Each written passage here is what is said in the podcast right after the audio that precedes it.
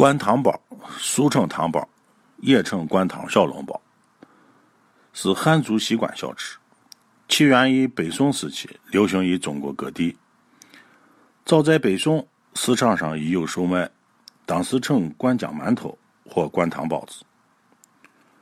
灌汤包外形美，其内容也精美别致，肉馅儿与鲜汤同居一室。吃字边有将吃面、吃肉、吃汤三位一体化，是一种整合的魅力。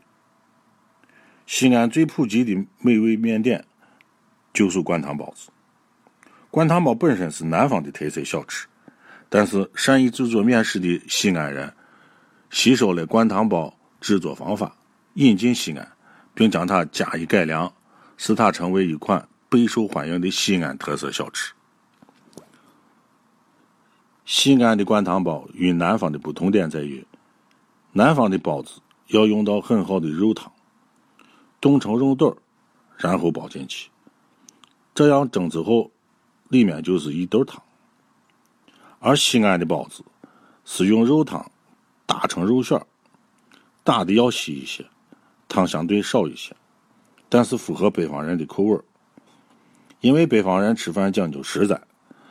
要是吃个包子相当于喝水，那北方人接受不了，因为不容易吃饱。这样的改良让食客既能体会到南方饮食的风味又能保留北方饮食特色。灌汤包的特点一是馅儿嫩，二是汤鲜。要做到这两点，很重要的一点就是馅料的打制，需要先用小火将猪骨。煨制六小时以上，来制成大馅的高汤，然后将高汤加入肉馅中打制馅料，这样高汤的醇与肉馅的鲜便汇合到一起了。打馅的时候一定要顺着一个方向打，如果不顺着一个方向，馅就会泄，这样做出来的馅就没有味道。包灌汤包时，手要快，因为北方的馅料没有冻成肉冻，只是一个汤的状态。要是手速过慢，则包的会露出来。当然，包的时候也是要使用巧劲儿，因为灌汤包的皮儿比较薄，容易弄破。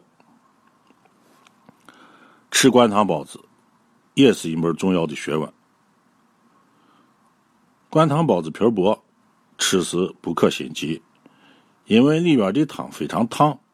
吃的时候，首先要破一个小口，对着口轻轻吹，使里面的汤汁温度降下来。待到温度稍凉的时候，可用嘴轻轻吮，小口小口的吸着里边的汤汁，就像是在品味一道非常鲜美的汤。等到里边的汤吮完，顺便可以口姜片吃完，唇齿留香，让人食指大动，想吃下一个。心急的人往往急不可耐的吃第二个，结果却烫到嘴，发现自己忘记了吃这个不可心急的规矩。